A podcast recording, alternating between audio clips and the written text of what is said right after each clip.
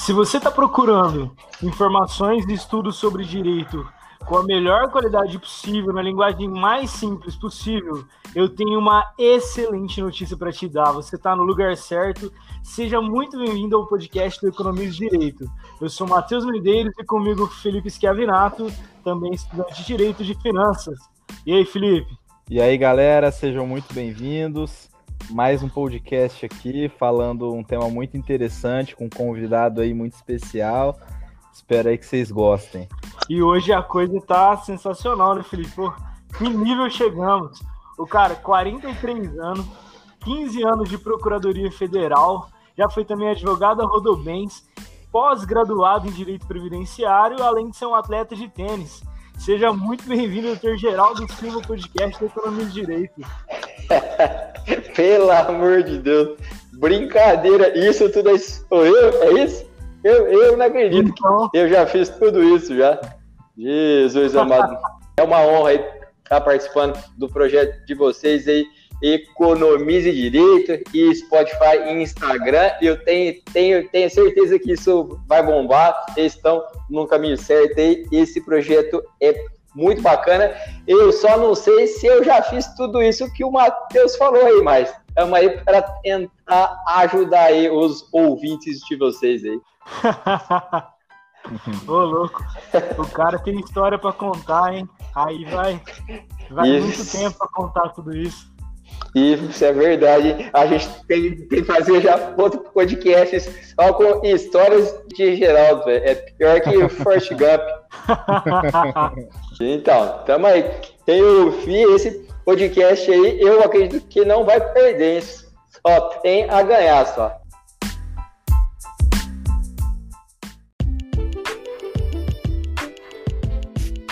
Você que tem mais experiência, muito mais experiência do que nós, né?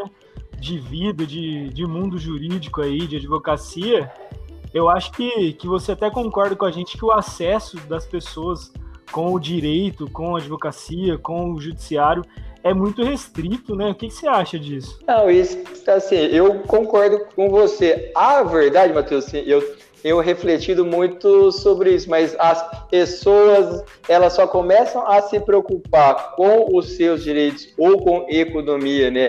Que é uma das vertentes aqui de vocês aqui, a partir do momento que um problema acontece na vida delas, né? Esse é o ponto. Até que ela, que ela consegue trabalhar, tá ganhando seu dinheirinho ali e vivendo da forma que ela escolheu, ela não se preocupa muito se ela tem direito de receber isso, se ela, ela conhece, se ela é, exercitar algum direito seu, ou então se ela se liga em algum com conceito de economia. Eu acredito, né? Eu não tenho estatística disso, mas eu acredito que a, a maior parte das pessoas aí quer viver sem nenhuma preocupação e a partir do surgimento de um problema concreto na vida dela, aí ela começa a se perguntar se ela tem direito a uma herança, por exemplo, direito a um benefício previdenciário por exemplo, direito a um abono extraordinário, né? Já que vivemos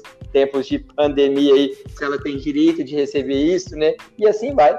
E seguindo nessa toada, além da idade da pessoa, né? Do, do início da vida realmente da pessoa, é, eu acho que o direito, né, o mundo jurídico, ele naturalmente distancia as pessoas pela sua formalidade em excesso, pela linguagem difícil. Eu tenho um colega de sala que, que na faculdade já fala com, com um linguajar assim que até a gente que é estudante de direito tem dificuldade de entender um, um colega estudante, né? Porque é um excesso de formalismo. Acho que isso acaba também distanciando as pessoas, né?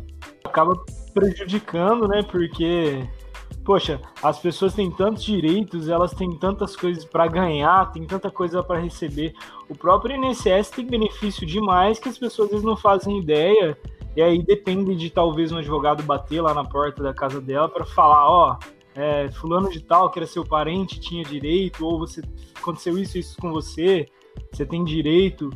E levando esse conhecimento aí de, de forma mais simples, que elas entendam, sem complicações, eu acho que facilita muito, né, doutor? Qual a sua visão sobre isso? É, isso aí é um ponto que o Felipe falou e que você falou aí. Eu vejo como duas vertentes, né? A primeira é a cultura da ignorância, né? Se é que podemos definir assim, a pessoa, ela simplesmente ela não quer aprender, ela não quer conhecer seu direito, porque o dia que ela precisar, ela vai atrás de um advogado ou de outra pessoa que possa fazer por ela. E outra vertente, que é a que o Felipe falou, né? É, desde a faculdade, né? O ensino do direito, ele é elitizado demais, né? O juridiquês, que é famoso, as terminologias muito rebuscadas e por que não dizer, né, a, até como uma forma de afastar a, as pessoas, uma certa vaidade que os operadores do, do direito têm em usar termos difíceis, justamente para talvez né, convencer as pessoas aí de que elas não têm direito ou convencê-las a procurar uma pessoa quando ela não tem, assim, no sentido de, de pedir a pessoa de exercer o, o seu direito por si só, que é, que é o caso que o Matheus falou aí do INSS. O INSS tem um monte de benefícios previstos em lei para conceder para quem é contribuinte do INSS, mas é, acredito eu que uma imensa maioria das pessoas ignore se quer, assim, sabe, se a gente fosse fazer uma pesquisa aqui, eu acredito piamente que nem 1% da da população saiba o nome de um benefício que o INSS paga. Eu acho também, né, doutor, que uma, uma situação que vem crescendo agora, principalmente nessa época de crise que a gente está vivendo, é a informalidade, né? Está todo mundo procurando emprego, abrindo uma portinha, é, vai fazer entrega no iFood, no Uber Eats, vai trabalhar de Uber, vai fazer entrega para alguém, é, vende doce na rua. E eu acho que as pessoas, talvez até por falta de conhecimento, e isso que a gente quer passar para os nossos ouvintes aqui, e que eles compartilhem também com, com os colegas, com os familiares, é que é mais fácil se filiar ao INSS de forma que você pense em uma aposentadoria, que pense no benefício, e que não é tão caro, né, doutor? Você sabe mais ou menos quanto que é para se filiar por mês aí, nessa condição de entregador, de autônomo, de trabalhador informal? Sim, sim, sim. Esse, antes de falar disso, e vocês me per, é, permitem só, eu acho essa iniciativa de vocês aí interessantíssima e louvável, porque o que falta, acredito que é mais pessoas como, como vocês interessadas em levar conhecimento às pessoas para que que elas possam por si exercer os seus, seus direitos. Isso não custa nada para para ninguém, né? Mas isso talvez aí só, só fazendo só um parênteses nessa pergunta que você me fez, interessa talvez por um governo instalado, né, ter uma população ignorante. Mas é assim, esse esse confesso é um assunto que nós talvez, né, a gente possa abordar em outro momento aí. Mas, é, enfim, uhum. voltando à sua pergunta aí, assim, eu fui procurar, por curioso, é, um dado só para tentar né, pautar aqui. De, em 2017, eu achei um censo que haviam 24 milhões de pessoas na informalidade. Nossa, 24 caramba. milhões de pessoas é considerado aí um universo de pessoas economicamente ativas aí de 86 milhões, a gente tem 24 milhões de informais. Nossa, Nossa. muito grande. É, então, isso, isso são, é, são dados, como eu falei para vocês, de, de 2017. Então, isso já deve ter aumentado bem. Então, para aquela uhum. pessoa que sempre achou, né, ah, eu vou ter, ter que pagar um imposto a mais para ter direito a algum benefício, eu, eu acredito que, que o governo, há um tempo atrás, ele amenizou e incentivou demais para que essa pessoa se form, formalize e, um, e talvez a vertente mais importante esse incentivo à formalização foi, foi a criação do microempreendedor individual, tá? Uhum. Que é o antigo autônomo, ele pode se formalizando, né, como microempreendedor individual, ele vai recolher algo em torno de entre 52 a 57 reais mês. E isso abre as portas para ele a uma gama de, de benefícios que o INSS tem, tais como aposentadoria por idade, benefício de auxílio doença, pensão por, por morte. É, e doutor, é, devido a essa grande informalidade que vem ocorrendo, esses trabalhos por aplicativo, né, em geral, isso aí acabou surgindo curiosidade das pessoas é, a respeito mais de investimentos. E quando a gente fala de INSS, principalmente quando a gente fala de aposentadoria, é, eu acho que está muito interligado, né? Quando a gente fala de investimentos e, e aposentadoria social, né? Pela Previdência Social. E pelo que eu ando vendo, e eu tenho até aqui alguns dados, que no Brasil, por exemplo, em abril desse ano, ou seja, pós-pandemia ali, pós estourar é. essa pandemia, essa crise toda, o número de investidores é, na Bolsa foi de 2,38 milhões de brasileiros. E esse número representa 42% a mais do que abril do ano passado. Ou seja, em um ano a gente teve um aumento aí de 42% no número de investidores. Mesmo na crise, na minha visão, está representando uma mudança do brasileiro em tratar mais a previdência social como uma, um plano B, digamos assim, para aposentadoria. Né? Eu acho que as pessoas estão começando a se preocupar mais com os investimentos próprios, é, querendo cuidar elas mesmas do seu dinheiro, ao invés de deixar na mão aí do, do Estado, né, da Previdência Social. É, o que, que você acha dessa visão de ter a previdência como uma renda extra na aposentadoria, sem ser a renda principal? Aí se afiliar nos planos mais básicos aí da previdência como um MEI, como, como algo nesse sentido mesmo, contribuir o mínimo que puder só para ter essa renda extra no futuro na aposentadoria. Felipe, esse dado aí ele é interessantíssimo porque isso mostra o que você falou. As pessoas, principalmente as com a educação um pouco mais distante, né, mais alta, ela, elas têm essa preocupação de investir para que o futuro delas seja um pouco, um pouco melhor. E essas pessoas, com certeza, né, eu me arrisco dizer, elas devem ser filiadas a, ao INSS, porque o INSS, a, a, grosso modo, vai, ele é, o maior, é, é, é a maior seguradora do país, né? Porque uhum. a pessoa que se filia ao, ao INSS, ela faz a contribuição dela por, por mês e, e ela vai uhum. ter a garantia de lá no futuro ela ter uma aposentadoria que pode ser a, a única fonte de sobrevivência dela ou, ou um complemento ao complemento. trabalho derivado de um investimento que, a, que ela tenha feito, de um aluguel que ela receba, ou mesmo de continuar atuando ainda no mercado, né? Então, assim, hum. eu acredito que o INSS seja para fins de, do futuro, é, de ser a única renda que a pessoa tem que às vezes acontece e isso é, é, isso é comum, infelizmente, né? As pessoas chegam no final da vida dela e, por N razões, elas passam a depender só do INSS. E hum. aqueles que se programaram, né, fiz, fizeram essa opção de empreenderam, tiveram sucesso no seu empreendimento, mas elas não querem deixar de ter a segurança que a INSS oferece de uhum. ser um pagador exemplar, porque o INSS, dos que eu conheço, é a única pessoa jurídica de direito público que não atrasa nada, seja o benefício, uhum. seja as obrigações dela, ela cumpre em dia.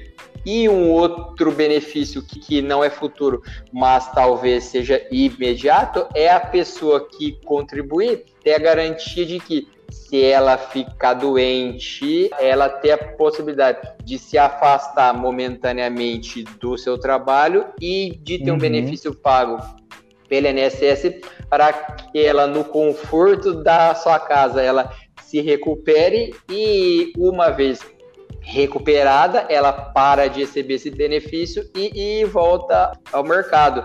Então, uhum. eu acho que seja por o imediato, seja por o futuro, eu particularmente acredito que o INSS sempre vai ser um excelente investimento.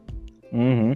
É, e um, e um outro dado interessante também, complementando, é que, que dentre os investidores brasileiros, a maioria tem entre 26 e 35 anos, ou seja, é essa essa geração minha, do Matheus, é uma galera que está se preocupando com o futuro. Apesar de que quem tem mais dinheiro são os investidores acima de 66 anos, que eles juntos aqui, eu tô lendo aqui nos dados, os investidores ah. de 66 anos, que são a minoria, eles possuem 101,9 bilhões aplicados, né? São os que mais têm dinheiro.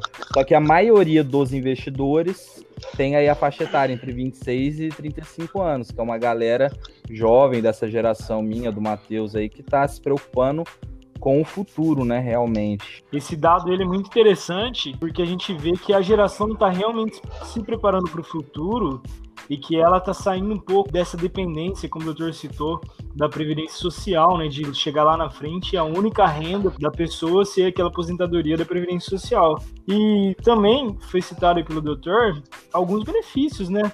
Por exemplo, a pessoa fica doente ali um período, ela tem direito ao auxílio doença do INSS. Uhum. E assim, eu vou até contar um, um caos aqui, né? Que ontem eu tava dirigindo, eu quase atropelei o motorista do iFood, porque ele quer que a comida chegue, mas ele não se preocupa com ele. E nesse caso, se ele fosse filiado ao INSS ou atropelasse, a gente batesse, colidisse, e ele sofresse lesões, ele precisasse ficar afastado, o INSS ele, ele bancaria em tese, né? Ele uhum. receberia um benefício para poder ficar afastado. E é uma coisa muito interessante que talvez os próprios informais não vejam. Só que eu tenho uma dúvida aqui, doutor. É, qual o prazo, por exemplo, para a pessoa que está contribuindo aí como contribuinte individual, quantos meses ele precisa ter contribuído para poder receber o, o benefício de auxílio-doença, um benefício talvez aí de pensão por morte alguém receba, né? Que também a gente se preocupa com com os nossos parentes mais próximos e quem pode receber? Cara, excelente pergunta aí. É, é uma dúvida né, que sempre ronda eu, o meio jurídico e aqueles que militam o INSS aí, né? O autônomo, né, que vamos dizer, é esse entregador do iFood, é o motorista de, de aplicativo, é, é o, o, o pedreiro autônomo e assim, quem vai ele se filiar ao INSS e contribuir um ano, são 12 meses de contribuição, a partir daí ele já faz jus a esse benefício de auxílio doença, acaso ele fique incapaz para o trabalho, seja é, por decorrência de algum acidente do trabalho, seja por alguma doença que o incapacite temporariamente. Então, nesse exemplo que você deu aí, se esse entregador fosse filiado à Previdência, é, já com, com mais de 12 contribuições feitas e ele precisasse ficar afastado, né? O acidente tenha sido de tal importância ele tenha, tenha que ficar afastado, o INSS, como você disse, vai bancar o tempo que ele precisa ficar afastado para se recuperar. E, e, como é que isso funciona?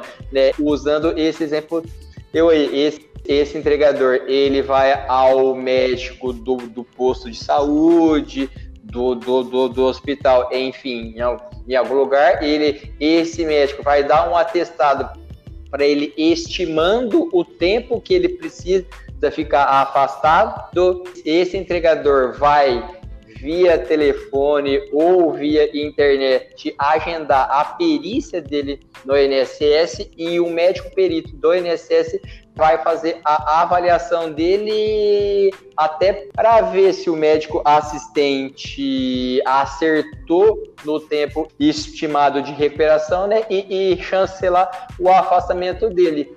E se eventualmente ele precisar de um tempo maior para ficar afastado, ele tem possibilidade de agendar outra perícia e de ter um novo afastamento. Então, em tese, até que ele se recupere completamente, o INSS vai bancar o sustento dele. Então, aí que eu vejo ser importante, né? Uma das vertentes importantes de contribuir é ter essa segurança em momentos de dificuldade que a pessoa passa. Olha aí que massa.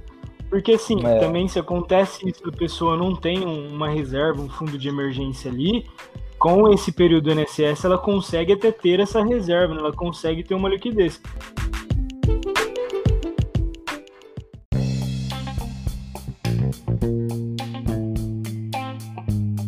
E, doutor, para os nossos ouvintes, a gente gosta sempre de simplificar em qual período a pessoa ela precisaria de um advogado ou quando ela precisaria de um advogado para requerer tais benefícios aí. Mais uma vez, olha, estão acertando as perguntas, sempre são perguntas excelentes. Vocês estão de parabéns aí, porque são perguntas oportunas e essas dúvidas sempre surgem e nos, são feitas no dia a dia, né? Em verdade, né? Em verdade a pessoa para requerer um benefício do INSS, ela não precisa de advogado ou de qualquer pessoa em momento algum, a não ser que ela queira de vontade própria, né, contratar alguém. Mas ao fazer isso, né, a pessoa ela vai ter um gasto adicional, porque seja esse advogado seja uma pessoa que intermedia esses requerimentos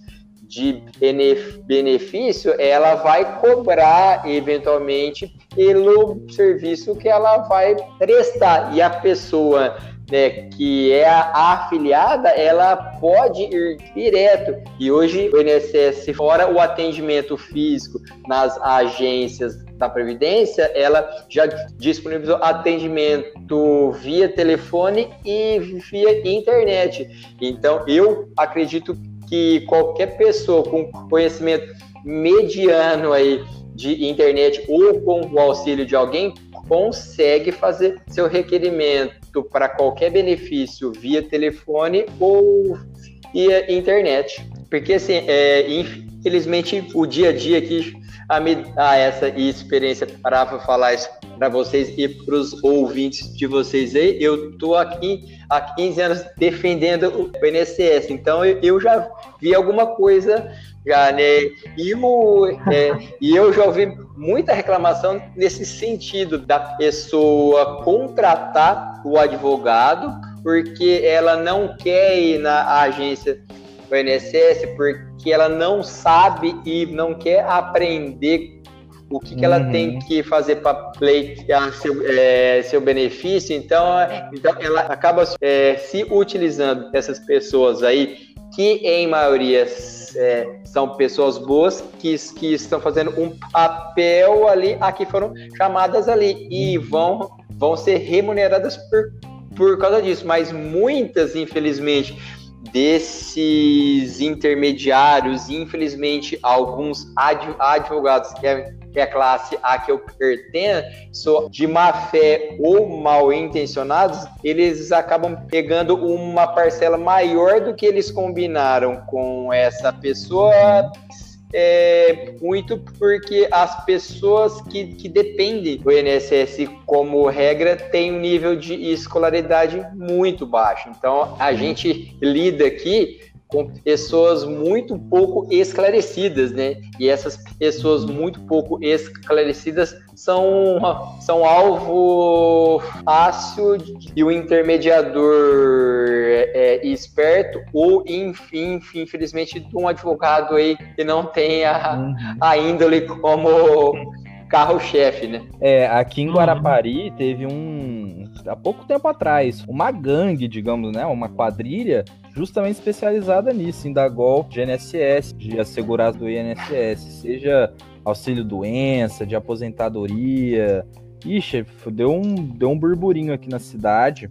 E não tem tanto tempo, não. Foi esse ano, foi logo no começo desse ano.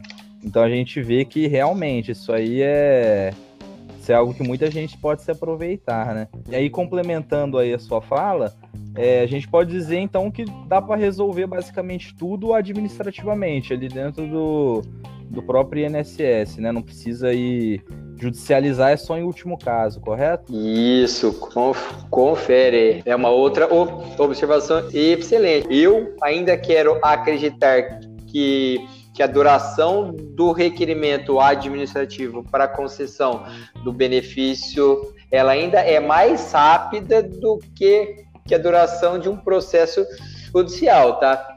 E, e o INSS, enquanto ele não concede esse benefício ou enquanto ele analisa né, esse benefício, se houver necessidade, ele entra em contato com o requerente, seja por carta, seja por telefones, seja pelo o aplicativo que foi, é, foi criado ou pelo, pelo INSS na internet.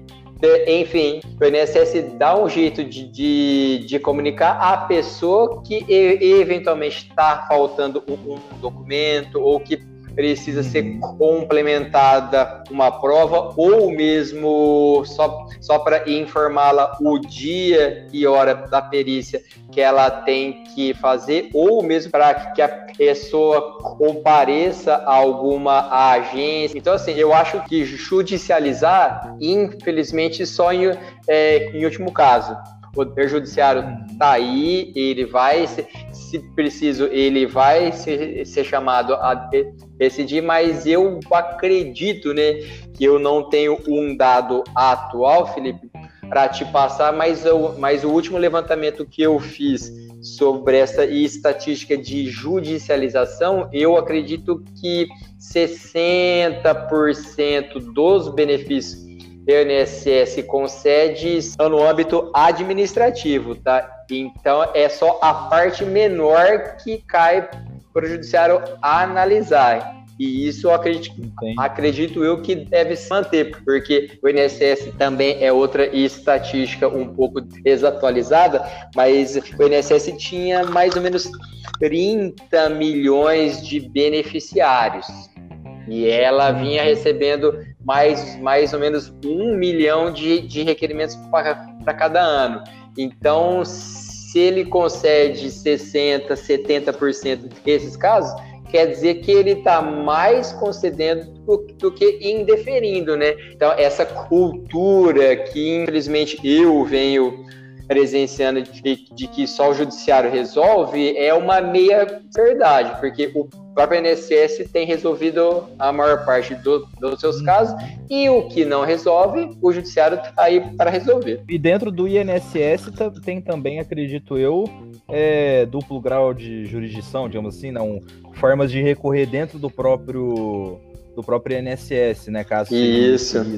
Isso. Se a pessoa faz seu requerimento e ele é indeferido, é facultado, né? A pessoa ainda fazer um recurso para que, esse, uhum. que esse recurso vá a, para a junta recursal e ele vai ser reanalisado. E eu também, e aí por experiência, eu, eu acabo acompanhando bastante esses recursos e eu tenho percebido que a junta de recursos do INSS, ela é, digamos, de certa forma, ela é muito mais favorável ao a pessoa que fez esse requerimento do, do que o, o, judiciário.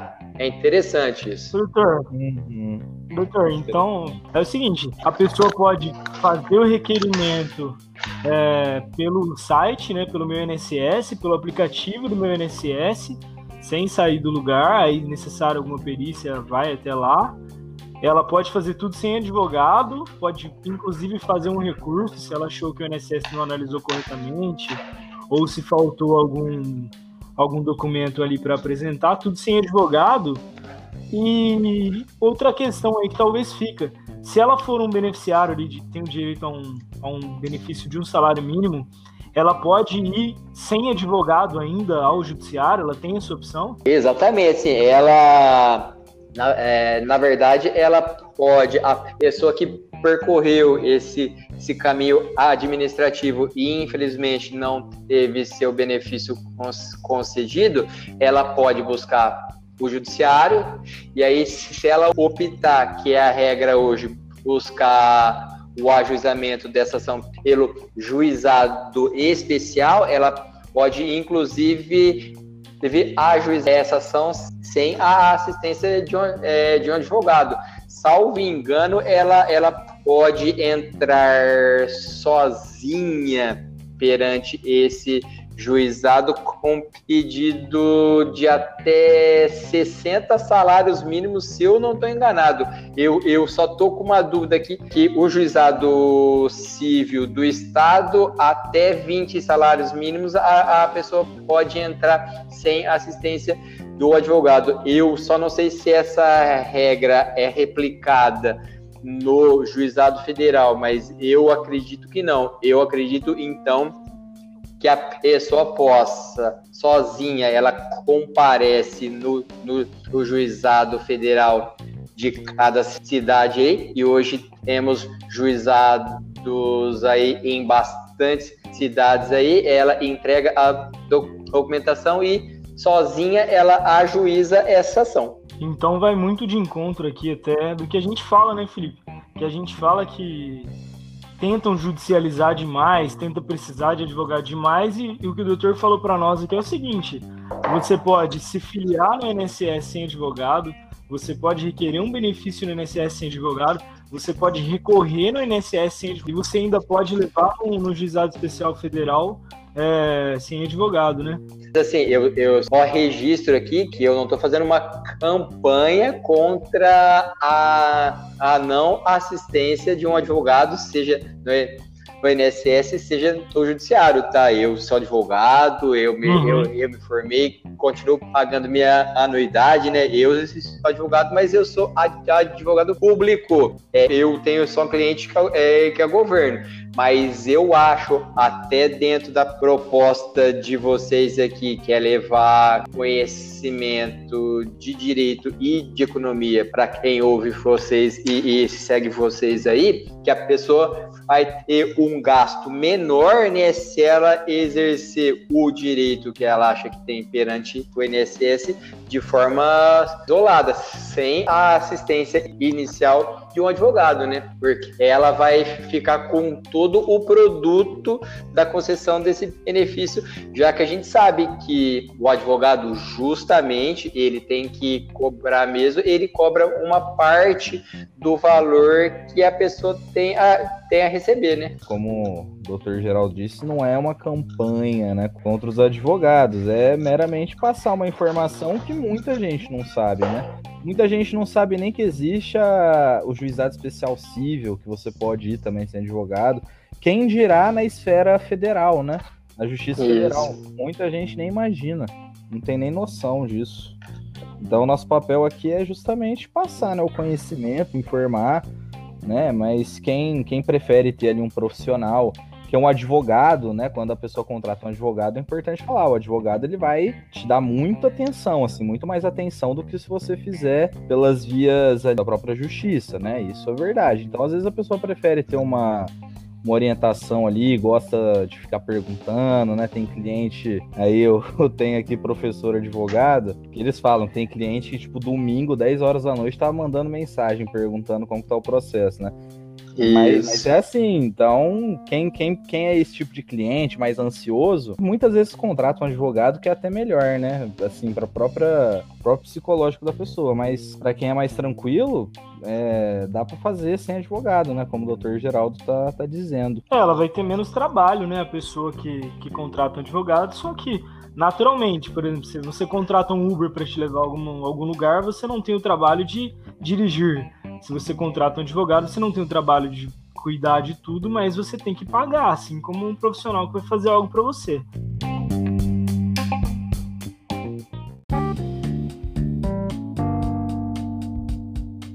Doutor, eu queria até perguntar para você, porque depois da reforma, muita gente fica ali com, com dúvidas, né? E talvez seja o caso dos nossos ouvintes também. O que, que muda, por exemplo, para um contribuinte individual, para um autônomo que se filia ao INSS contribuinte individual?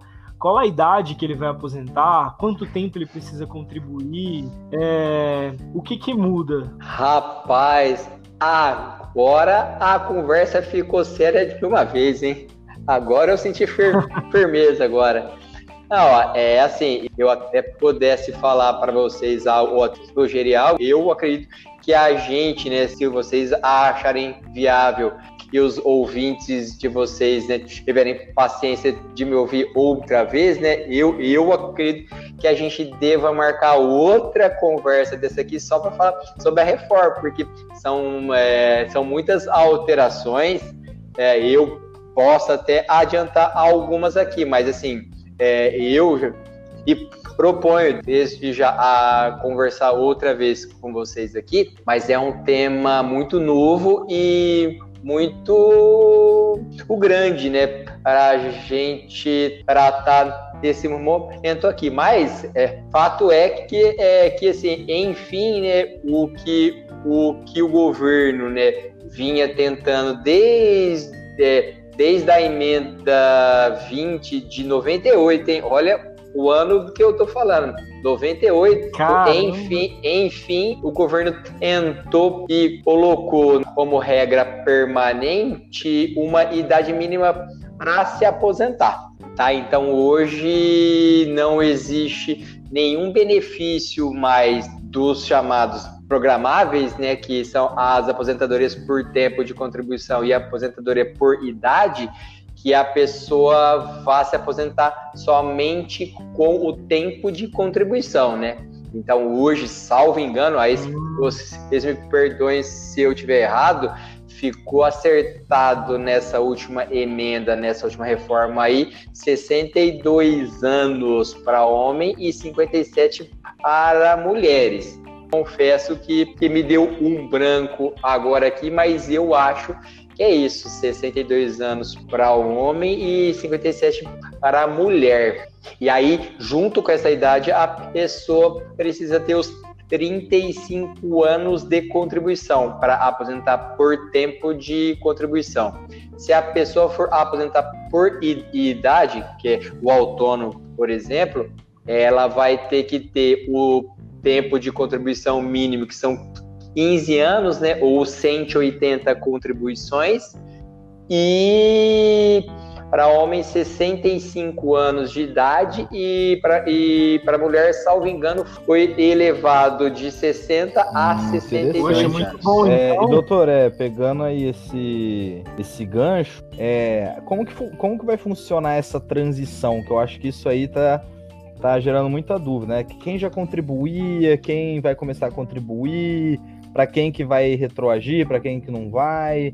O senhor sabe dar uma, uma visão geral para gente?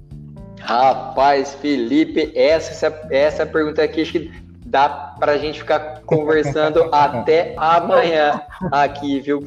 Porque é tanta regra de transição, é, é tanta regra, é tanta hipótese que essa emenda trouxe, assim, eu vou tentar dar só um panorama geral, assim, porque assim, a, em via de regra, né, a transição, ela se aproveita para quem era contribuinte já do sistema quando a emenda uhum. entrou em vigência. Então, esse é o corte e esse é o marco. Então, aquela pessoa que que era, que era filiada já ao, ao INSS, seja como autônomo, seja como empregado, seja como doméstico, ela pode se utilizar de uma das muitas regras de, de transição que a uhum. reforma criou. Já, de outro lado, se, se a pessoa vai começar agora a contribuir, ela já vai se utilizar da regra nova, Entendi. que é o que está valendo atualmente.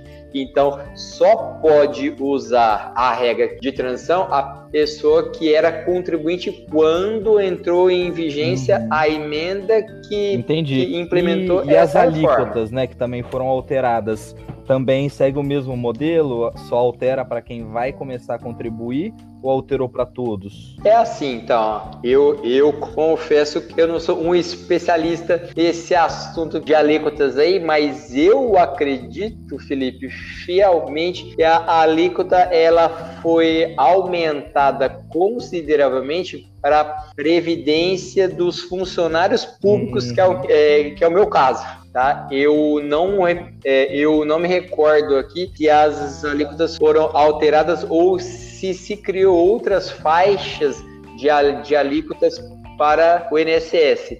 Não estou bem certo disso, mas me parece que não. Eu sei que não houve um aumento. É, é para quem paga menos. Eu acho que, por exemplo, quem ganha. Eu não sei os salários, né? Mas eu sei que a menor taxa agora diminuiu de 8 para 7,5, se eu não me engano. Então, tipo, quem ganha, quem ganha menos tá pagando menos Entendi. e quem ganha mais vai pagar mais, né? Segundo a nova regra. Eu até vi a tabelinha. Eu vi essa semana, inclusive, a tabelinha. Só que deu uma mudada, assim. É... Foi pouco, mas mudou. Pra, pra, da iniciativa privada.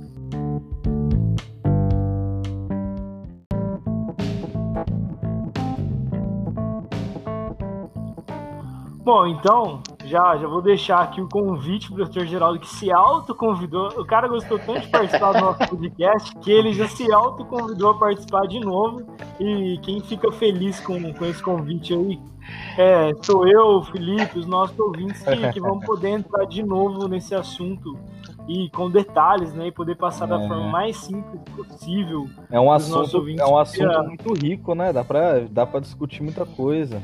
Tem muita coisa para é... falar, né? É, tem isso. Isso é uma verdade. Isso já que eu me autoconvidei aí e, e ao mesmo tempo aceitei o meu convite aí, é, se prepara que logo, logo eu tomo teu lugar aí, eu mesmo a, a apresento, falo e, e, e, já arrumo uns convidados para você já, porque falar você percebeu e os ouvintes de vocês também, que eu gosto bastante, né? E espero, né, de coração, que essa conversa nossa possa ser ouvida pelo maior número de pessoas aí. E se conseguirmos, né, eu sei a pretensão aqui é, é alta, né? Que eu sou, sou um cara ambicioso né, nisso. A gente cons ah, conseguir, quem nos ouça, reflita, né, sobre essa necessidade, sobre o que é o INSS, sobre coisas boas que ele é, oferece para a pessoa e sempre achou que era um gasto desnecessário, que essa pessoa enxergue o INSS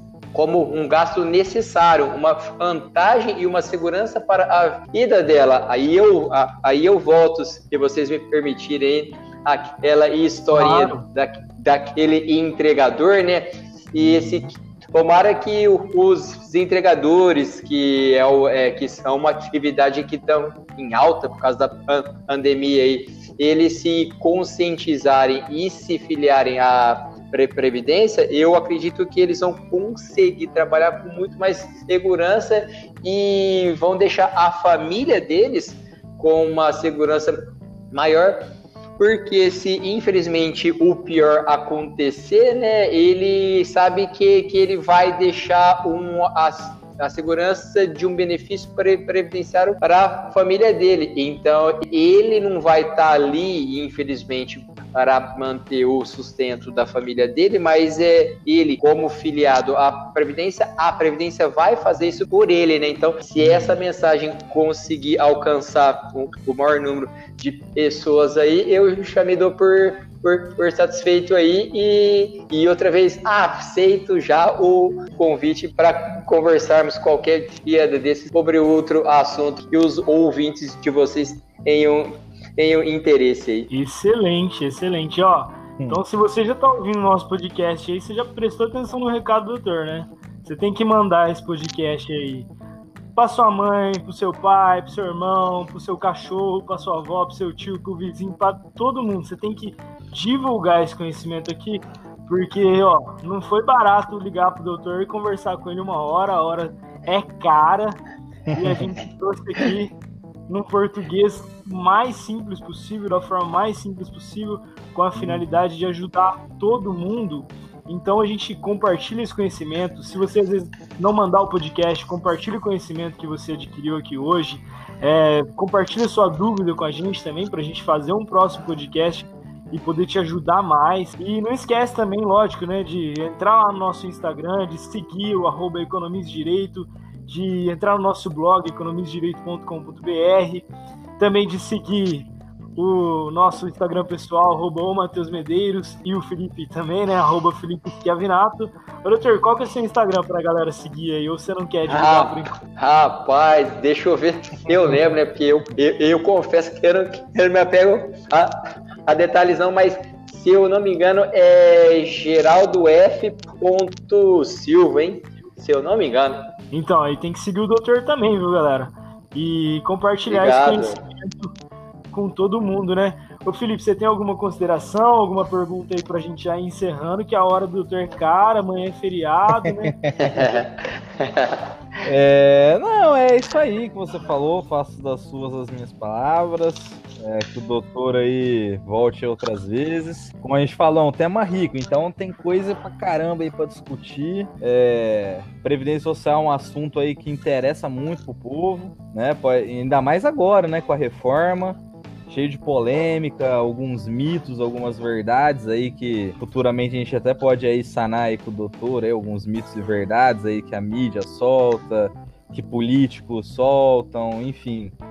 É, e é isso aí, sempre bem-vindo aqui volte mais vezes. Muito obrigado aí pela consideração que vocês aí e os comentários e elogios aí. E espero que eu não tenha estragado e tenha, tenha caído a audiência de vocês com os ouvintes aí, tá? Mas no que me toca aí, eu fiquei feliz aí com, com, com o convite do Matheus e do Felipe aí para participar, para tentar auxiliar né, a população de um modo geral a, a ter um pouquinho mais de conhecimento, a entender o que é previdência, né, sobre a, as vantagens e eventualmente as des desvantagens dela. Eu, como disse, tenho alguma já experiência adquirida aqui ao longo de 15 anos aqui, já já vi algumas coisas interessantes acontecerem e vejo infelizmente que as pessoas deixam para se preocupar com a previdência só no fim da vida, o que é um erro e, e, é, e é, um do, dos focos,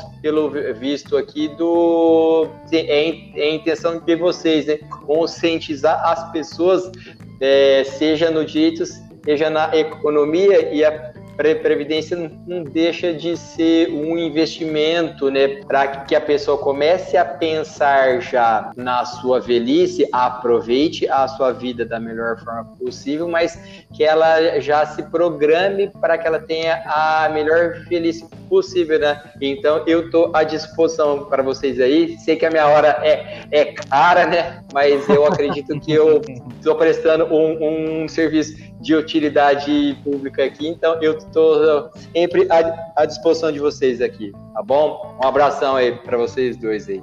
E sucesso bom, a empreitada. Bom, excelente participação aí logo no nosso começo. A gente agradece pela confiança de participar e os ouvintes com certeza agradecem por levar todo esse conhecimento prático e teórico, né?